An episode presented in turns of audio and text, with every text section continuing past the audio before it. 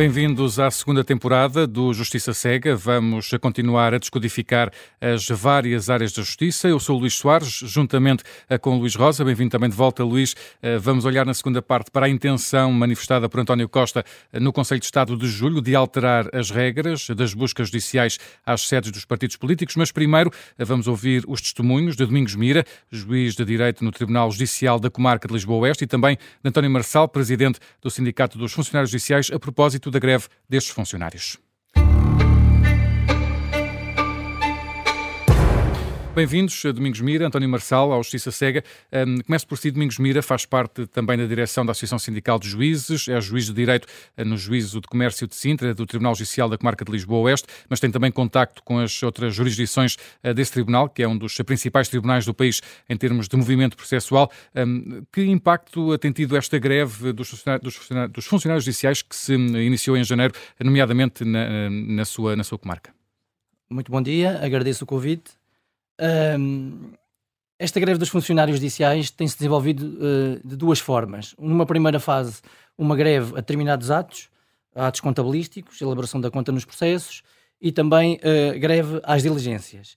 Numa segunda fase, que é a fase que agora também está em vigor, uma greve de modo mais clássico, que poderá ser de modo rotativo, mas que são greves de dia inteiro. Estas greves têm tido um forte, forte impacto, designadamente na comarca de Lisboa Oeste, que é a comarca onde eu exerço serviço, e esse impacto traduz-se concretamente na, no adiamento da realização, desde janeiro, eh, da realização de centenas de diligências e uh, da, da falta de prática de milhares de atos processuais e atos de secretaria que são essenciais ao desenrolar dos processos. Precisamente dando aqui números para percebermos melhor. Desde janeiro que há mais de 100 mil diligências que terão sido adiadas e mais 5 milhões de atos notificações, por exemplo, não foram concretizadas desde janeiro. Que tipo de, de exemplos práticos é que, de, de, para os nossos ouvintes perceberem melhor, para percebermos o impacto desta greve, que tipo de exemplos práticos é que podemos dar, é que pode dar, para percebermos melhor este impacto? Hum. Não tenho, há razões para desconfiar da, da, da, bondade desses números, e em termos práticos, esta greve tem afetado fortemente uh, os cidadãos, e exemplos práticos posso lhe dar, por exemplo, pessoas que se dirigem ao tribunal para uh, o mero ato de levantar certificados de registro criminal não conseguem, têm ido lá sucessivas vezes. Aliás, eu recolhi hoje a informação junto do órgão de gestão da comarca que há inúmeras reclamações registadas acerca desta situação e nós estamos a falar de uma situação de tramitação de processos.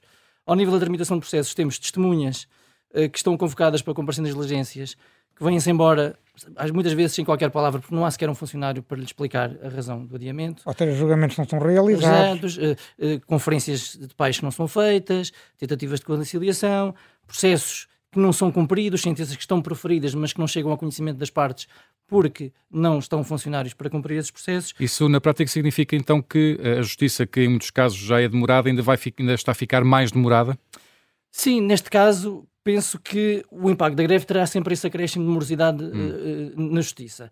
E eu, forçava ainda, e, e, em particular na comarca de Lisboa estávamos a referir, que o, o, número de funcionários presentes são inferior em cerca de 76 ao quadro que está legalmente previsto. Portanto, já há um problema de falta de preenchimento de quadros que é agravado naturalmente quando os que existem aderem à greve. Hum. Uh, António eh, Marçal, eh, iniciaram uh, a greve, iniciaram na sexta-feira um novo período de greve que vai prolongar-se até, até ao fim do ano. Uh, como dizia o, Domingos Mira, esta é uma greve não clássica, digamos assim, porque enfim, tem, tem características muito próprias. desde que iniciaram a greve na, na passada sexta-feira, já tem um primeiro impacto, um balanço desse primeiro dia de, de, da vossa greve?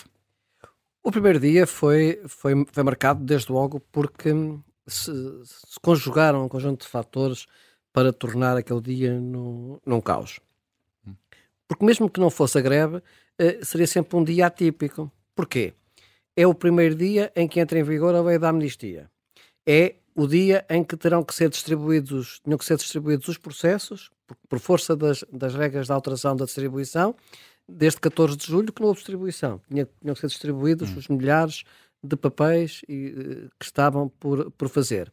Mas é também o, o dia em que mais de cinco centenas de oficiais de justiça estão em trânsito nas várias secretarias, porque é também o primeiro dia em que se torna efetivo o movimento de, de oficiais de justiça. Somando a isto a greve, com uma adesão enorme, como superior a 90%, a 90% com largas dezenas de, de, tribunais e serviços do Ministério Público completamente fechados. Portanto, a Justiça parou nesse dia. A Justiça, a justiça, a justiça parou, parou na, na, na passada sexta-feira e, e, é residual o número de atos ou, e principalmente o número de diligências que, te, que pudessem, pudessem ter tido lugar na passada sexta-feira. O vosso caderno de reivindicações é extenso, já o abordamos aqui na primeira temporada da Justiça Cega. Recorde-nos só as três principais reivindicações de funcionários de Justiça, sendo que a admissão dos 200 novos oficiais de Justiça anunciados pelo Governo não resolverão o problema.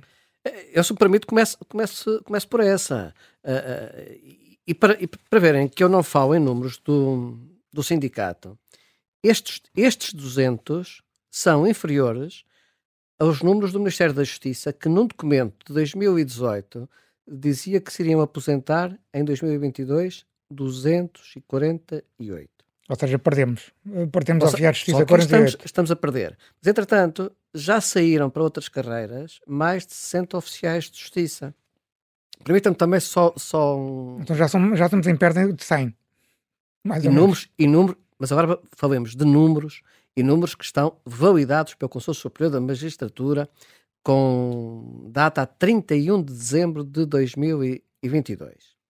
Lisboa Norte, em falta, 145 oficiais de justiça. Lisboa Oeste, em falta, 154 oficiais de justiça. Lisboa, 263. Porto, 137. Braga, 101. Ou seja, nestas uh, cinco comarcas estão em falta 763. Pois quando nós falamos em 1500 oficiais de justiça em falta, nós estamos a inventar números nenhums. Basta fazer o somatório daquele que é o relatório de 2022. Houve alguma reivindicação vossa que tenha sido atendida pelo Governo de Janeiro? Pelo que eu julgo saber, o sindicato nunca foi recebido pela Ministra Catarina Sarmento e Castro. Não, nós uh, uh, estivemos, quando a Sra. Ministra tomou posse, na tradicional são de boas-vindas, a Sra. Ministra extremamente simpática, quer dizer que era a Ministra do fazer acontecer. Depois disso, nunca mais tivemos nenhuma reunião com a Senhora Ministra. Uh, aliás, Mas antes desde... tinham prática de, receber o sindicato? Sempre, sempre, desde, desde que eu me lembro, aliás, e ainda, ainda a antecessora, a doutora Francisca Bandunan, com alguma regularidade, uh, era ela que efetivamente nos recebia e nos dava, e nos dava nota do andamento do, do processo negocial. com este novo Ministério, passou completamente a pasta ao Dr. Jorge Costa, Aliás, a quem nós dissemos em maio passado que gostamos muito de falar com ele, mas uh, que não voltaríamos ao Ministério sem haver nada de concreto. E isto porquê? Porque depois a Ministra e a Assembleia da República, como disse uh, numa na, na, última audição em que esteve na Assembleia da República, dizer que estava a negociar com os sindicatos. E eu costumo dizer, com alguma ironia, tristemente, uh, mas com alguma ironia, que se a Ministra está a negociar com alguém deve ser com os meus colegas espanhóis. Porque os meus colegas espanhóis iniciaram em dezembro uma jornada de luta terminou em, em, em janeiro. E aqui não. Portanto, ela se está a negociar, está com os espanhóis. Mas como é que se vai resolver o problema? O governo diz que promete resolver o problema até, até, até o final de dezembro. Como é que se resolve não há negociações? Pois, eh, eu, eu disse na sexta-feira ao seu secretário de Estado, quando ele disse uh, por estes dias, e eu disse-lhe, tudo bem, seu secretário de Estado, entre o advérbio brevemente da senhora Ministra na Assembleia da República e, e, e os próximos dias, continuamos exatamente na mesma. Mas, te, mas temo que venha a ser apresentado um estatuto até ao fim do ano uh, por parte do governo com o qual uh, vocês, uh, em, em, que vocês não tenham tido qualquer margem para negociar ou para dar propostas? Eu não quero acreditar, eu não quero acreditar nisso. Aliás, o Sr. Secretário de Estado disse que o documento não é um documento fechado e que é um documento que estará para a negociação e para ser preparado. Eu chamo a atenção que a última vez que, que foi apresentado um documento fechado, uh, não foram só os oficiais de justiça a, a recusá-lo.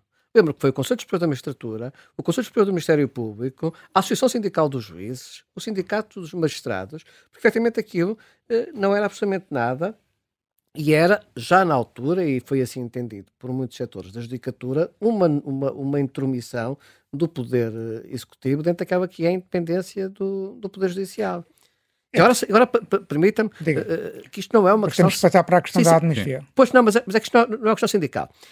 É que em 5 de julho de 2023 foi tornado público o relatório da Comissão Europeia que, na parte relativa ao Estado de Direito em Portugal, uh, dá um, um, conjunto grande de, de recomendações porque diz que poderá estar em perigo o Estado de Direito em Portugal.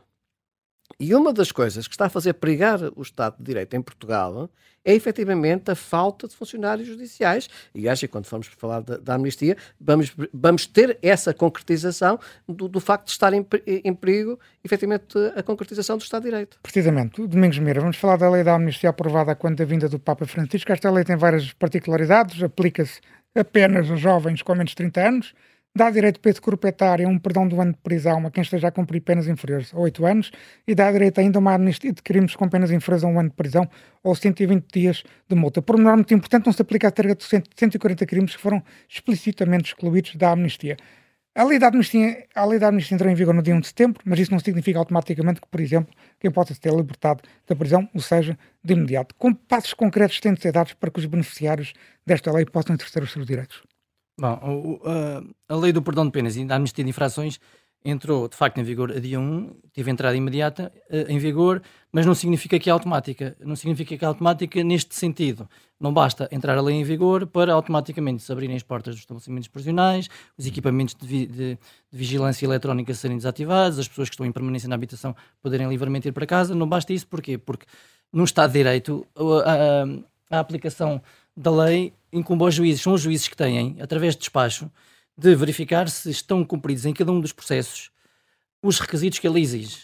E isso, uh, há situações, de facto, há uma multiplicidade de, de, de, situações diversas. Há situações em que, de facto, estando em casa só uma pena que se enquadre nos limites previstos na lei, inferior a um ano de prisão, uh, o procedimento é mais simples, uh, o juiz dá esse espaço precisamente a verificar, a declarar verificados esses requisitos, ordena a extinção, uh, o perdão uh, da pena e a extinção uh, e ordena a emissão de mandados de libertação. Essa emissão de mandados de libertação tem que ser feita em consonância com a secção, porque é, é o funcionário que depois vai elaborar o mandado, vai, o juiz vai assiná-lo e o, a secretaria vai enviá-lo novamente para, vai enviá-lo para o estabelecimento prisional. É um processo que leva tribunal. o seu tempo. Portanto, é um processo que leva o seu tempo. É evidente, nestes casos é mais simples. Haverá outros casos que não haverá condições para, no, no próprio dia da, da, entrada em vigor da lei, nem no dia seguinte, o, haver esse despacho da apreciação da situação, porque há situações mais complexas, há arguidos que são condenados em várias penas, em cúmulo jurídico, que depois, designadamente para efeitos de amnistia, é preciso desmontar aquilo e ver em que termos é que se aplica.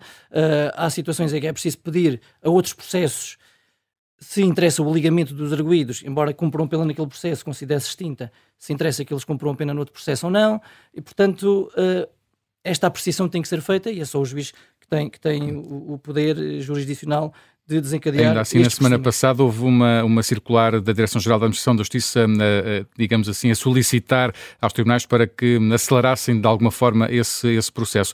Entendo, Domingos Mira, que a separação de poderes e independência dos tribunais hum, fica violada com, com esta circular que, que foi emitida pela Direção-Geral eh, da Administração da Justiça? Pois, essa circular causou-nos causou estranheza. Aliás, eh, nós entendemos que o que se retira desse ofício eh, da de gás é de que há um conjunto, pelo menos, de instruções que é dada tendente à movimentação de processos aos senhores funcionários de justiça, que falam inclusivamente que a 31 de agosto, se for o caso disso, uh, os, os, os uh, mandados de libertação devem ser emitidos e remetidos ao estabelecimento prisional e nós reagimos logo de imediato, a Associação reagiu logo, logo, de imediato, considerando que há aqui uma interferência inadmissível uh, na esfera de atuação dos tribunais, geradora de violação do princípio da separação de poderes e, portanto, é, é um ofício para nós claramente ilegal. Mas não foi só a Associação Sindical. O, o próprio Conselho Superior de Magistratura também teve que vir a, a terreno a reafirmar que este tipo de situações que têm a ver com a realização de diligências, movimentação de processos, no âmbito da aplicação desta lei de amnistia, são atos que implicam matéria jurisdicional, hum. que apenas os tribunais podem, em que os tribunais apenas, apenas os tribunais podem, podem intervir.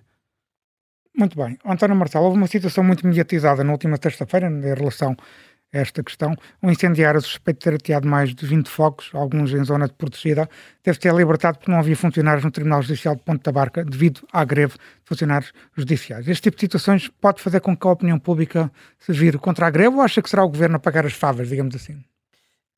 Eu acho que, que, que se aqui há, há, há, um, há um culpado é, sem dúvida, uh, o Ministério da Justiça e o Poder Executivo que não criou condições porque esta greve não, não devia existir. Mas hum, também temos que ver que, que, a, que a análise feita a este, a este caso concreto uh, foi está enviosada.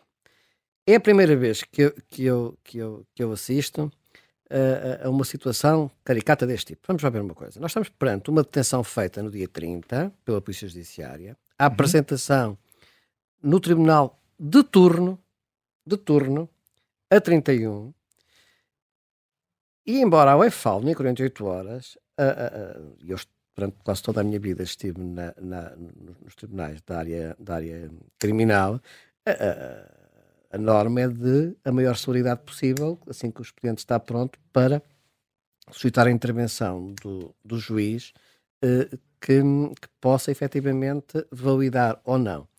Aquilo que assistimos não foi isso, é que depois, só no dia 1, e entretanto, no dia 1, já não estamos numa altura de tribunal de turno, estamos numa, numa, num, no tribunal normal. Sim, em já que, acabaram as feiras iniciais. O juiz competente para aquilo é o juiz que territorialmente tenha competência para aquela situação. Depois mostrou-se ponto da barca, ponto do IMA, fala-se muito dos gerês.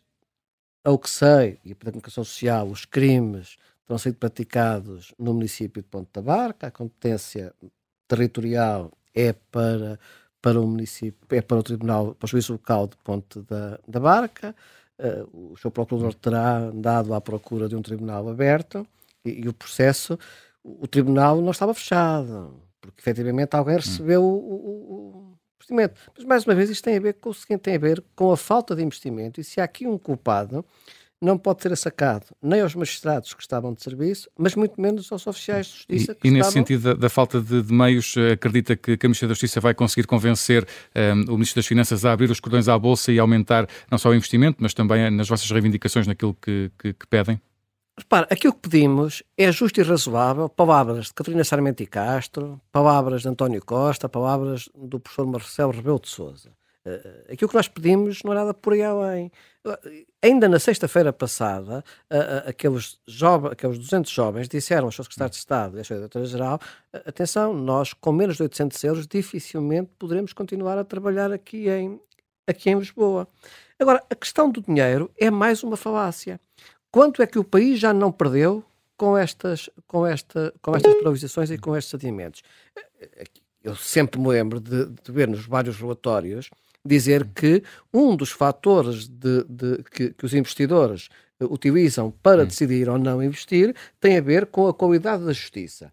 E neste momento a justiça está nas ruas da amargura, mas está nas ruas da amargura por falta de investimento, de estratégia e de planeamento por parte do poder, do poder executivo. Portanto, a questão do dinheiro, se houver uma análise séria, aquilo, entre aquilo que nós pedimos e aquilo que o país está a perder e esta é a vertente hum. económica. Mas a questão do, do, do, princípio de direitos que as pessoas, quando recorrem aos tribunais, querem ver, e em áreas muito específicas, como a área da família menores ou a área do trabalho, é não é possível medir hum. apenas em dinheiro. Agora, aquilo que eu sei é que a paz social e a necessidade de investimento deve levar Também é um ganho. que Fernando é um Medina abra os cordões à bolsa. António Marçal, Domingos, uh, Domingos Mira. Mira. Mira, peço desculpa, obrigado por terem vindo ao Justiça Cega a este regresso na segunda temporada. Muito obrigado, até à próxima. Nós agradecemos. Muito obrigado.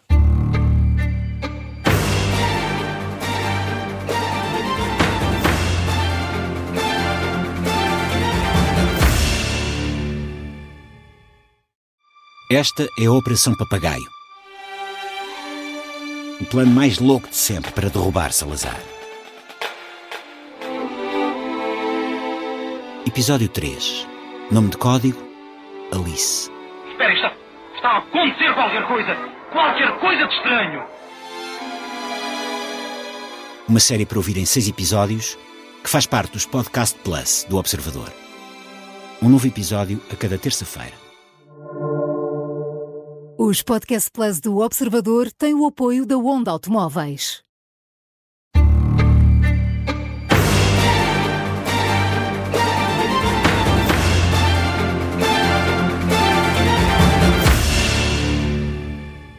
Segunda parte do Justiça Cega. Hoje contamos com a ajuda de Pedro Marinho Falcão para analisar o caso da semana. Vamos olhar para a intenção que o Primeiro-Ministro manifestou no Conselho de Estado, que pretendia equiparar as buscas judiciais aos partidos hum, hum, ou às sedes partidárias às dos escritórios de advogados. Já vamos à conversa com o Pedro Marinho Falcão, mas primeiro, Luís Rosa, explica-nos este caso que, na verdade, tem como base uma notícia que o Observador avançou na semana passada. É verdade, é uma notícia que nós avançamos, é um exclusivo do Observador. O tema foi abordado na, na, na última reunião do Conselho de Estado, no final de julho. Começou por ser abordado por Augusto Santos Silva, o tema das buscas judiciais ao, à sede nacional do PST e do JST e também à Casa do Rui Rio. Que estavam a acontecer na altura em que estava a acontecer naquela época, enfim, em que decorreu esse Conselho de Estado, que foi ainda em julho. Foi em julho, dez dias depois, hum. aproximadamente depois das buscas hum. judiciais que foram muito mediatizadas. E depois de Augusto Santos Silva ter uh, criticado e ter dito que o poder político tem de tomar uma posição sobre esta matéria, o Primeiro-Ministro uh, afirmou mesmo que, depois de ter falado com Luís Montenegro, uh, anunciou no Conselho de Estado, que tinha a intenção de alterar, uh, não só de clarificar a lei de financiamento dos partidos políticos para dizer que aquelas, estas, estas práticas seguidas pelo PST que estão sob escrutínio judicial são legais, mas, além disso, e mais importante, pretendia alterar a lei processual penal para equiparar as buscas judiciais aos partidos políticos a um regime semelhante ao dos escritórios de advogados. Regime, regime este que visa proteger o segredo profissional dos advogados. Hum. Eh, vamos então à conversa com o advogado Pedro Marinho Falcão. Eh, bem-vindo também eh, de novo à Justiça Cega. Vamos começar, se calhar, pelo princípio, a Pedro Marinho Falcão, que nos ajudasse a explicar, em primeiro lugar, quais são as regras das buscas aos escritórios de advogados e por que razão essas buscas têm regras especiais. Bom, antes de mais, obrigado pelo convite. É um gosto estar presente de novo no Justiça Cega e partilhar consigo e com os nossos ouvintes estas matérias relativamente à justiça. Bom, importa antes de mais dizer que as regras processuais relativamente às buscas dos escritórios de advogados não visam proteger o advogado, visam proteger o cliente do advogado. Porquê? Porque o advogado é um depositário de informação, elementos e basicamente a confiança que lhe é transmitida pelo seu cliente. E o cliente, quando entrega ao advogado documentos, quando uh, uh, troca com o cliente informações, quer ter a certeza de que se ocorrer algum problema no escritório, a sua informação não vai ser objeto de uh, análise em decorrência de outros processos de crimes no qual ele não está envolvido. E por isso, a Lei Processual Penal, em conjunto com o Estatuto de Ordem dos Advogados, estabeleceu regras concretas para as buscas a realizar no escritório de advogados para proteger os clientes desse advogado. E em que é que consistem especificamente essas regras? Para além de ter que ser autorizado pelo juiz de criminal, é necessário que o juiz esteja presente e é necessário também que esteja presente um elemento da ordem dos advogados para assegurar que está a ser cumprida a legalidade e que, no âmbito das buscas, não estão a ser objeto de apreensão elementos, informações ou documentos que não respeitem especificamente ao processo de crime que deu origem às buscas a realizar. Hum. E nesse sentido, Pedro Marinho Falcão, hum, entende que hum, faz sentido uh, que essas regras uh, possam ser estendidas também aos partidos políticos, na sua opinião? Bom, eu entendo que não. Entendo que não, exatamente pela uh, razão que determina esta regra específica das buscas aos escritórios de advogados. Como disse, está em causa a proteção dos diversos clientes que confiam no advogado e que lhe transmitem essa informação, enquanto que no partido político o que está em causa é, uh, uh, digamos, o desenvolvimento de uma ação política e um partido político tem que ter uma relação de transparência com a comunidade. Ou seja, o partido, político não tem clientes para proteger, não é?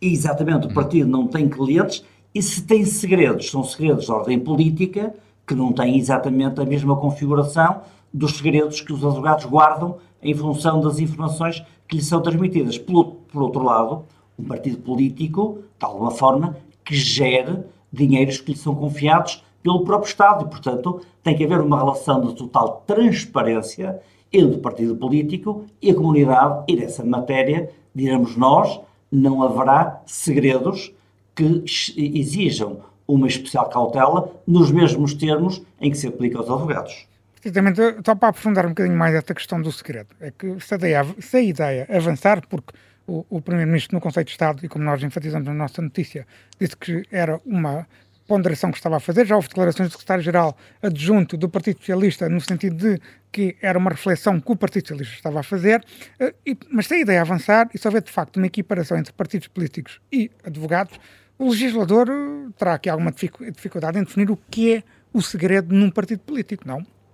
Sem dúvida, porque um partido político desenvolve uma atividade política que em si é também uma atividade pública, quando muito e no limite falar-se-ia numa estratégia política que ainda não foi objeto de publicitação e discussão, mas isso em si mesmo não é um segredo jurídico que mereça a tutela do direito. Portanto, definir o recorte exato e a arquitetura daquilo que deve ser considerado como um segredo que não possa ser objeto de apreensão por parte do Ministério Público é de facto uma tarefa muito complicada. Porque repare, quando as buscas são feitas, são feitas por um órgão de polícia criminal e a informação é entregue ao Ministério Público. E o Ministério Público também será ou também terá a obrigação de manter segredo sobre as matérias que recolheu, tanto mais que pode determinar que o processo fique em segredo de justiça e, por isso, só os órgãos responsáveis pela investigação e o próprio Ministério Público é que têm acesso a essa informação. Ou seja, estamos a falar de realidades diferentes, com o acréscimo que, relativamente aos partidos políticos, é difícil definir o que é que deve ser segredo e, no meu entender, nunca deve ser segredo toda a matéria relativa à atividade de gestão de dinheiros públicos, isto é, à atividade financeira dos partidos políticos. Claro, deixa-me insistir um pouco mais nesse assunto, que também é importante para os nossos ouvintes perceberem um bocadinho melhor como é que se fazem buscas, por exemplo, a consultórios médicos ou, ou escritórios de advogados. Numa busca, um consultório médico há uma ideia concreta do que está sob segredo. Todos os atos médicos do paciente, por exemplo. Numa busca, um escritório de advogados também, o mesmo se diga a buscas de outros profissionais liberais que tenham segredo profissional. Os jornalistas, por exemplo. Que tipo de segredos podemos encontrar num partido que, por definição, tem de ser transparente, é financiado pelo Estado e exerce a ação política em nome do, dos cidadãos? A, a, estratégia do partido, por exemplo? Só, só segredos que tenham uma configuração política, porque matéria de ordem financeira relativamente à gestão do partido, para além de ter que ser entregue no Tribunal Constitucional e está sujeito a uma aflição da tutela, não é matéria que se possa considerar de natureza sigilosa a exigir, digamos, uma tipologia de buscas iguais à de um outro profissional. E, portanto, não parece que os partidos políticos careçam de uma regulamentação idêntica à de um escritório de advogados que exerce uma atividade profissional relativamente à qual eh, eh está a ser depositário de interesses de clientes que, nele depositando essa confiança e nele entregando documentos que são documentos confidenciais, quer ter a certeza que esses documentos não podem ir uh, para as mãos do Ministério Público, a não ser que haja uma investigação de natureza criminal. Ora, nos partidos políticos esta lógica não existe. Um segredo de ordem política não é um segredo sequer que caiba no âmbito de uma investigação de ordem criminal e, portanto, o problema em si mesmo nunca se colocará. Hum. Eh, Pedro Marinho Falcão, há aqui um, um, outro problema prático, como explicava há pouco, um, numa busca a um escritório de advogados tem de estar presente um representante da Ordem. Quem seria um representante que pudesse fazer esse papel caso isto avançasse, se houvesse essas buscas uh, aos partidos políticos? Alguém da Assembleia da República, por exemplo? Provavelmente isto vai, se, se digamos, esta ideia que está, no caso concreto, na Forja, avançar, é preciso alterar as regras do Código de Processo Penal e aquilo que, se a ideia de facto for implementada, se esta uh, regra especial for implementada, eu diria que era necessário criar aqui um órgão que é composto por individualidades que são equidistantes relativamente ao exercício da ação política e que teriam por competência acompanhar as buscas a realizar nos partidos políticos. Portanto, não seria ninguém da Assembleia da República, teria que ser um órgão independente, de natureza garantística, que são chamados órgãos autónomos e independentes da Assembleia da República, como já temos, por Lembra, exemplo... Lembra-se de algum, por exemplo? Lembro, e dava-lhe o exemplo do Conselho de Fiscalização do Sistema Integrado de Informação Criminal, que é um órgão criado por lei, que funciona na dependência formal da Assembleia da República, mas intelectualmente independente, que tem que analisar se a plataforma de intercâmbio de informação criminal está a ser utilizada para fins que respeitam ao exercício da ação penal e no final de cada ano é elaborado um relatório sobre o desempenho desta comissão de fiscalização. Ora, esta era a solução que eu estaria a pensar para que uma comissão com esta configuração pudesse acompanhar a realização de buscas nos partidos políticos. Recordo-me que até meados da década de 2000 era muito difícil realizar buscas judiciais das escritórios de advogados do segredo profissional. O Ministério Público passou, eh, na prática, a constituir os advogados como arguídos e a relação de Lisboa acabou por viabilizar a leitura de que a constituição como arguído do advogado permite a quebra do sigilo.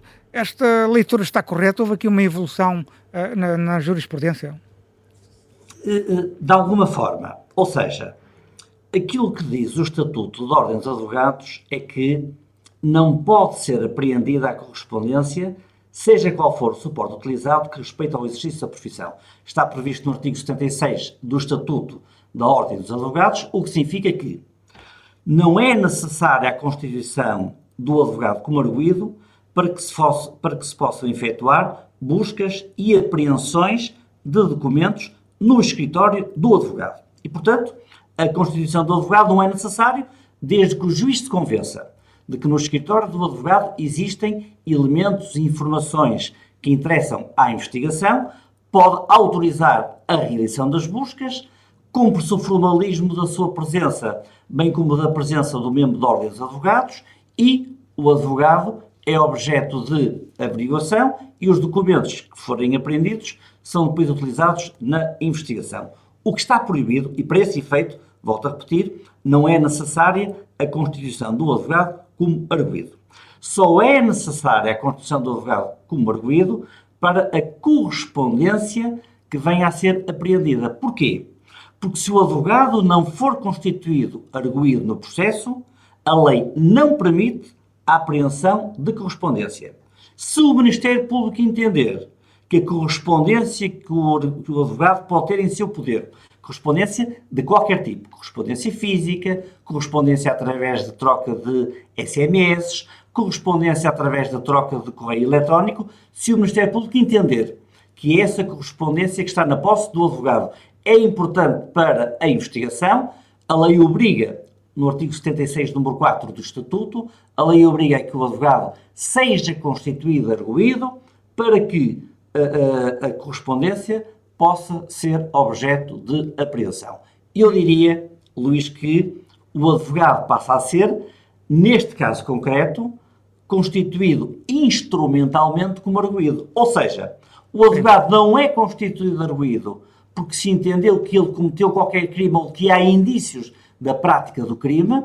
O que acontece é que a constituição do advogado, do advogado é instrumento do advogado como arguído é instrumental para que o Ministério Público possa, com legitimidade, apreender a correspondência. Porque se o não fizer, pode apreender outro tipo de informação. Exemplificando, é feita uma busca a um escritório do advogado e identificam-se, por exemplo, documentos contabilísticos que estão na posse do advogado e que interessam à investigação. A lei permite que uh, esses documentos possam ser objeto de apreensão e o advogado não tem que ser constituído arguído têm que ser, naturalmente, documentos que tenham uma relação concreta com a investigação e é exatamente por essa razão que o juiz de instrução criminal, que é o juiz das garantias, vai observar se esse requisito está cumprido e o representante da ordem pode reclamar caso não haja conexão entre a apreensão e o objeto da investigação. E, portanto, para aprender, por exemplo, elementos da contabilidade do cliente, não é necessária a constituição do advogado. Claro. Todavia, se forem encontrados elementos sobre a correspondência trocada entre o cliente e o advogado, nessa circunstância, o advogado tem que ser constituído arguído, sob pena da correspondência não poder ser apreendida. Sendo que aí há também prova proibida, por exemplo, vamos supor que um cliente confessa a um advogado dentro da sua relação cliente-advogado eh, confessa a prática de um crime, esta prova não pode ser apreendida, é prova proibida. Mas deixe-me só, para concluir a conversa, deixe-me só dizer, se calhar, ao fim e ao cabo, nós para resolvermos esta situação, isto na perspectiva dos partidos políticos, se calhar bastará uh, alterar a lei para que seja obrigatória a presença de um juiz, uh, que, que, a busca seja autorizada por um juiz e que seja obrigatória a presença de um juiz no, no, na sede partidária para selecionar no local a prova que pode ser apreendida. Não, não seria necessário assim equiparar esta situação a, um, a uma busca a um escritório de advogados. De acordo. E a presença de um juiz de gestão criminal numas buscas a um partido político teria um efeito que nós podemos admitir que é um efeito que perante a opinião pública é relevante. É no fundo dizer-se um partido político não é propriamente uma empresa, não é propriamente um agente comercial, deve ter um tratamento diferenciado e por isso a presença do juiz de gestão criminal confere maior garantia da forma como se realizam as buscas. Nessa medida, eu admitiria como possível a alteração das regras, no sentido de obrigar a que o juiz que autorizou as buscas também estivesse presente a conduzir a respectiva diligência. Porquê? Porque lhe atribuirá um cariz mais formal e mais garantístico à diligência que está a ser realizada. Pedro Marinho Falcão, muito obrigado por ter estado de novo nesta Justiça Cega, a ajudar-nos aqui a olhar para este caso, para esta proposta deixada por António Costa da possível equiparação das buscas a sedes partidários àquilo que acontece hoje em dia nos escritórios de advogados. Muito obrigado, até à próxima. Muito obrigado, boa tarde. E no Justiça Cega continuamos a ter ainda tempo para as alegações finais do Luís Rosa. Luís, vamos então às tuas habituais notas para a atualidade da semana na área da Justiça e começamos pela positiva. Seis jovens portugueses apresentaram queixa no Tribunal Europeu dos Direitos do Homem. Eles são a tua balança de hoje. Porque é que eles se destacam por ser equilibrados e ponderados? Porque é um caso sem precedentes que até já está a ser analisado na imprensa internacional e que vai obrigar o Tribunal Europeu dos Direitos Humanos a decidir sobre uma matéria, uma matéria que nunca tinha sido abordada até agora. A falta de eficácia dos governos em cortarem as emissões de gases com efeito estufa. Numa palavra, a crise climática que vivemos hoje em dia. Está em causa uma queixa de seis ativistas, sendo que três à data da apresentação da queixa eram menores, contra 33 governos europeus, incluindo o português eh, e não só, além dos, dos, governos dos 27 da União Europeia, também há mais governos europeus visados pela Caixa. A Caixa foi apresentada em 2020, em, ju em julho de 2022 o Tribunal anunciou que iria apreciar a mesma e a decisão será conhecida no próximo dia 27 de setembro.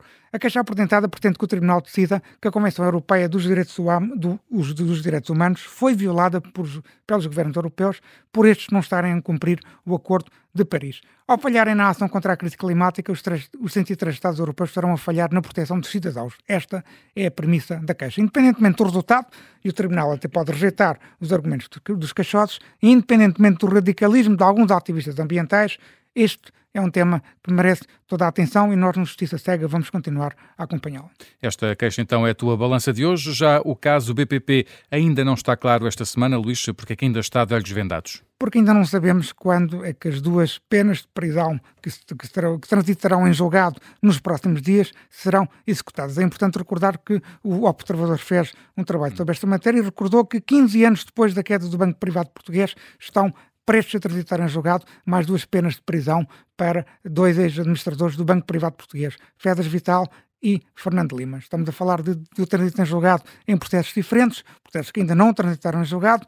No caso do Fedas Vital, estamos a falar do caso do ex de uma queixa de um ex-embaixador que foi lesado pelo Banco Privado Português, é uma pena de dois anos e seis meses por crime de burla qualificada, e de Fernando Lima, estamos a falar num outro processo, um processo que tem a ver com outros administradores do Banco Privado Português e que visa essencialmente a o, o, o, um terceiro caso do, do BPP. Estamos a falar de uma pena de prisão de seis anos de cadeia. Estes, estas, eh, estas eh, penas de prisão vão transitar em julgado nos próximos dias e, no caso de Fedas Vital, o Supremo Tribunal de Justiça terá de decidir uma questão muito relevante, é que já decretou o trânsito em julgado da pena de prisão, mas na parte de indemnização civil o, o, o arguido ainda pode recorrer. Veremos se o Supremo Tribunal de Justiça dá ordens de trânsito em julgado, dá ordem de, de, nota de trânsito e envia os autos no que diz respeito à pena, à pena criminal para a primeira instância para que ela seja executada. É um caso que vamos continuar a acompanhar.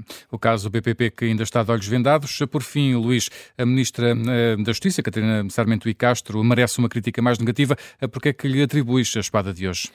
Porque não consegue resolver um problema que dura desde janeiro. Esta greve dos oficiais de justiça, como acabamos de ver na primeira parte, eh, é um problema que se arrasta. Eh, os oficiais de justiça já fizeram, já tiveram vários períodos de greve eh, desde janeiro. Estamos a falar de 5 milhões de atos que não foram concretizados. Estamos a falar de, de dezenas de, de, de, de, muitos milhares de, de, diligências que não foram concretizadas e, obviamente, a justiça está a ser muito prejudicada e logo os cidadãos estão a ser muito prejudicados por este problema não se resolver. O governo continua a dizer que uh, uma parte da solução já foi encontrada, que é o reforço de 200, com 200 oficiais de justiça uh, do, do, entra, terão entrado 200 oficiais de justiça e que, serão, que, resolverão parcialmente o problema, mas como nós acabamos de ouvir na primeira parte do Justiça Cega, uh, devido às reformas e devido às transferências, devido à, à pouca atratividade da, da profissão, estes 200 oficiais de justiça, na prática, não são um reforço, há sim uma perda de 100 oficiais de justiça. A questão essencial é só uma. A profissão de oficial de justiça é muito pouco atrativa devido à questão salarial. E resta saber se Catarina Sarmento Castro conseguirá ter poder político para convencer o Ministro das Finanças, Fernando Medina, a abrir os cordões à Bolsa. É isso que está em cima da mesa, além do novo Estatuto. E o, o Ministério da Justiça continua a prometer que vai resolver o problema até ao final do ano, mas uh, não vemos uma luz ao fundo do túnel, vemos sim greves dos oficiais de justiça, que são perfeitamente legítimas e que estão a prejudicar uh, diariamente o funcionamento da justiça, nomeadamente da justiça penal, que uh, já tem muitos problemas com, em termos de celeridade e essa, essa celeridade, essa falta de celeridade agrava-se ainda mais. O Governo tem de resolver este problema com urgência e de preferência antes do final do ano. E é com esta espada para a Ministra Catarina Sarmento e Castro que termina este Justiça Cega. Voltamos de hoje oito dias. Até para a semana. Até para a semana.